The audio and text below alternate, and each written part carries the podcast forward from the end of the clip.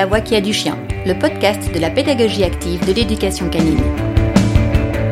Je suis Angélique Enui, coach canin, éducatrice, comportementaliste et on pourrait même dire émotionnaliste, car mon approche est d'aller à la rencontre des émotions de vos chiens en tant qu'individus. Ma mission est de vous aider à les comprendre, de vous accompagner sur le chemin de la création d'une relation respectueuse, bienveillante et complice. Et il est bien possible que sur ce chemin, vous trouviez des réponses qui vous concernent, car j'en suis persuadée, il n'y a pas de hasard. Chaque chien arrive dans nos vies pour une raison bien précise. Vous avez envie de faire un pas sur ce chemin? Alors allons-y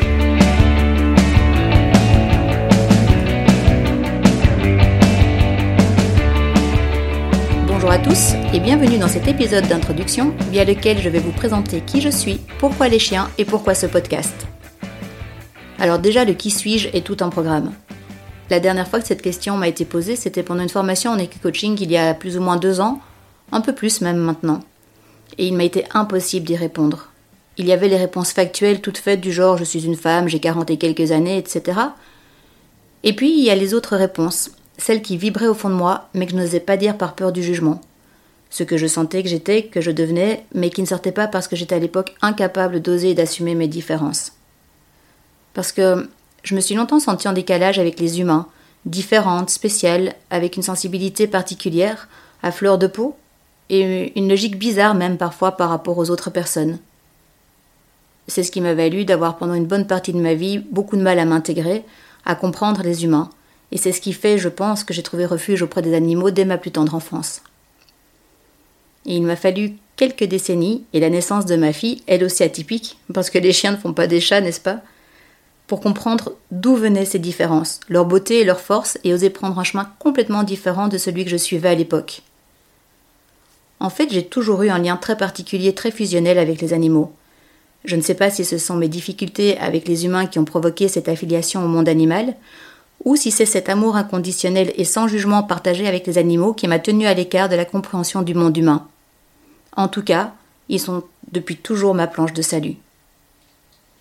Très jeune, j'ai pratiqué l'équitation, j'ai eu mon poney, Bugs Bunny, une véritable école de vie ce poney. Et pendant dix ans, oui, une dizaine d'années, j'ai passé tout mon temps auprès des chevaux, passionnément, tous les jours. Je, prenais cours toutes les semaines, plusieurs fois par semaine, j'allais en compétition toutes les semaines, tous les week-ends. Et euh, c'est même à cette époque, vers 13 ans, je pense, plus ou moins, que j'ai commencé à donner mes premiers cours. Ensuite, plus tard, la vie a fait que je n'ai pas pu continuer dans les chevaux et je me suis retrouvée dans le monde des chiens.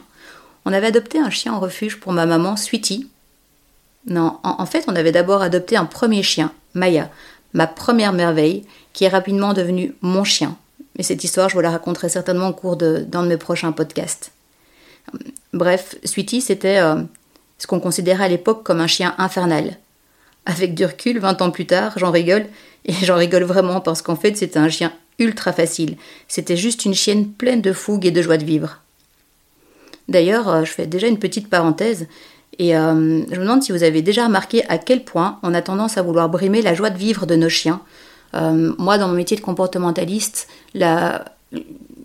pas la principale, mais en tout cas une raison régulière pour laquelle on me contacte, c'est pour les chiens qui sautent sur les invités, qui nous sautent dessus quand on rentre à la maison, qui aboient, qui sont excités dans la joie, et qu'on me demande de diminuer, qu'on me demande de canaliser en fait.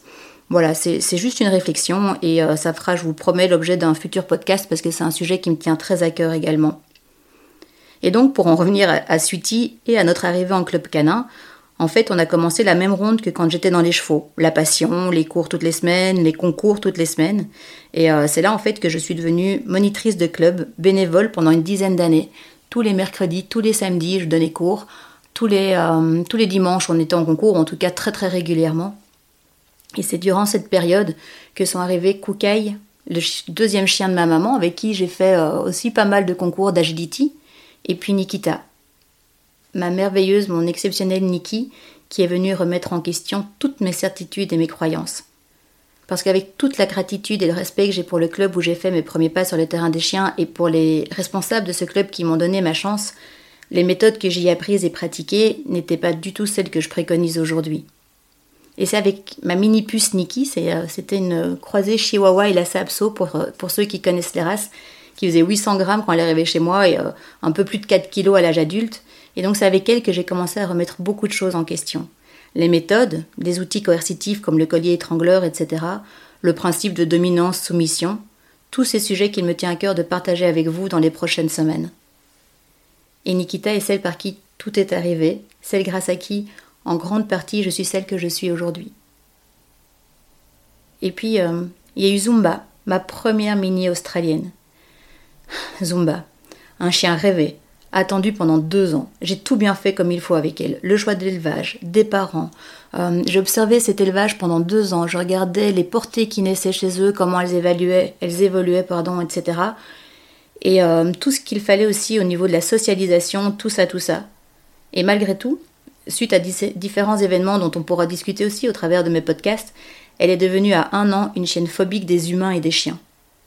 Et parce que je ne fais jamais les choses à moitié, c'est à cette période, quelques mois plus tard, qu'est arrivée Nevada, ma deuxième mini australienne qui venait du même élevage avec les mêmes parents. C'est une chienne qui aboyait à deux mois et demi, en moyenne 8 heures sur 24. Je vous promets, tous les jours, toutes les nuits, matin, midi, soir, nuit, cette chienne aboyait toutes ses émotions. C'était un enfer, un véritable enfer. Et quand je vous disais il y a quelques minutes qu'on avait vu euh, Sweetie comme un chien infernal, avec Neva et Zoom, je me suis rendu compte qu'en fait, on était loin, très loin de la difficulté avec Sweetie à l'époque. Et donc, après Maya, le chien parfait qui m'a fait croire que j'étais douée en éducation canine, et Nikita, ma mini-reine des podiums de concours, me voilà moi, avec deux chiens atypiques qui ne rentrent pas dans les cases, qui ne collent absolument pas avec tout ce que j'avais appris jusque-là. Et donc avec elle, je continuais ma route sur le long chemin de la remise en question. Et en fait, c'est pour Zumba que j'ai voulu créer mon propre centre d'éducation, euh, j'avais bien sûr trouvé des clubs, d'autres clubs où, euh, où j'avais été bien accueillie, où je pouvais faire des chouettes choses, etc. Mais ça répondait pas aux besoins spécifiques de ma chienne, ça ne répondait en fait à aucun besoin spécifique des chiens euh, particuliers, des chiens atypiques. Et c'est pour ça que je voulais un endroit différent pour les chiens différents. Et c'est comme ça qu'est né Oops Dog il y a plus ou moins six ans. C'est un endroit que j'ai voulu mettre au centre de mes valeurs qui sont le respect, la bienveillance et l'individualité entre autres un endroit où chacun, humain et chien, peut être accueilli en tant qu'individu sans jugement et sans étiquette. C'est aussi avec mes chiennes et pour mes chiennes atypiques que j'ai suivi une foultitude de formations depuis. Je suis entre autres certifiée coach en comportement canin, praticienne anti-touch pour les petits animaux de compagnie, et je vous entends déjà d'ici vous demander euh, ce que c'est le T-Touch, à quoi ça sert, etc. Promis, là aussi, je développerai ce sujet dans un podcast parce que c'est quelque chose de très peu connu et de pourtant tellement intéressant et euh, très facile et pratique à mettre en place finalement au quotidien. Donc promis, on le, développera ultérieurement. Et puis je suis aussi euh, praticienne en EMDR animalier. Là aussi, on en discutera parce que l'EMDR, c'est une technique destinée à aider les humains, normalement, les humains phobiques, c'est en tout cas dans ce domaine-là qu'on le connaît, phobiques ou, traumatisés ou qui ont des peurs euh, spécifiques. Et en fait, ce n'est pas que réservé aux humains, c'est pour tous les mammifères, donc les chiens aussi peuvent en profiter. Et puis j'ai suivi des formations en fitness canin, euh, en secourisme canin, etc. Ça c'est pour la partie canine. Et puis j'ai suivi des, formations en soins énergétiques, en fleurs de bac, en lithothérapie, en réflexe archaïque, en reiki et j'en passe. Le tout dans le but de transposer ces pratiques et approches humaines dans ma pratique canine. Et donc au fil du temps, au fil des chiens qui arrivaient dans ma vie, au fil des humains que j'accompagnais aussi, des binômes humains-chiens que j'accompagnais, Oops, Oops Dog s'est développé et a grandi.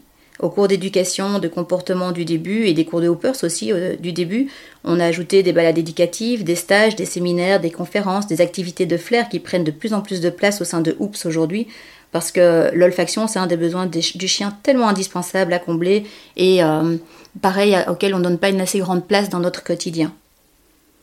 Et en parallèle de tout ça, après la naissance de ma fille, j'ai également suivi un très grand nombre de conférences et de formations sur les enfants atypiques, sur leurs besoins, sur le développement de l'enfant, etc. Et sans vouloir faire d'anthropomorphisme, je ne pouvais pas m'empêcher de faire le lien bien souvent euh, entre tout ce que j'entendais pour les humains, pour les enfants atypiques, avec les chiens que j'accompagnais, mais aussi avec les humains des chiens, les humains qui accompagnaient ces chiens. Et pendant tout ce temps, pendant que Oups se développait et pendant que j'évoluais, en fait, je me rendais compte que mes blessures du passé guérissaient et que mes relations avec les humains évoluaient et s'harmonisaient. Et en toute logique, je pense, l'importance de la part humaine dans l'équation était de plus en plus évidente. même si en vrai c'est un point qui a toujours été pour moi là au fond de moi. Et donc le rôle que joue l'humain sur les attitudes, les comportements, les émotions de son chien, bien au-delà de l'éducation.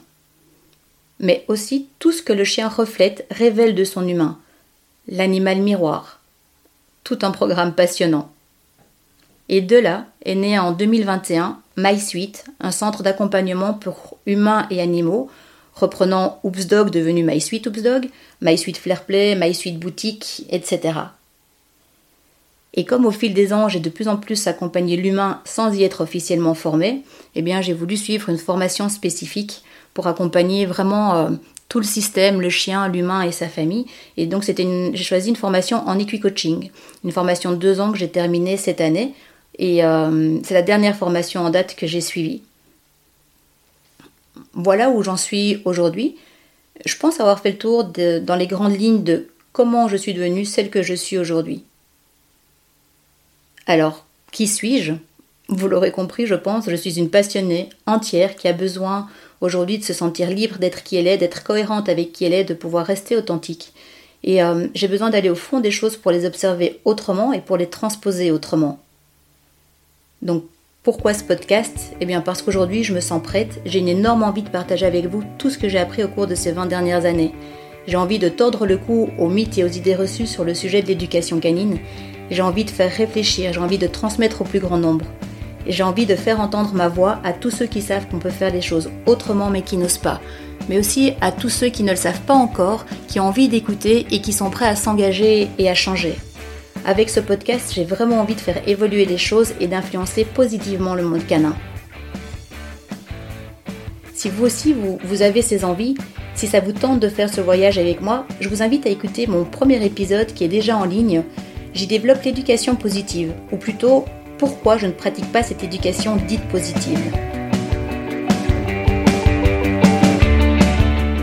Si ce podcast vous a plu, si vous voulez en savoir plus et être sûr de ne pas rater les prochains épisodes, je vous invite à vous y abonner en cliquant sur la petite clochette dans l'application via laquelle vous m'écoutez.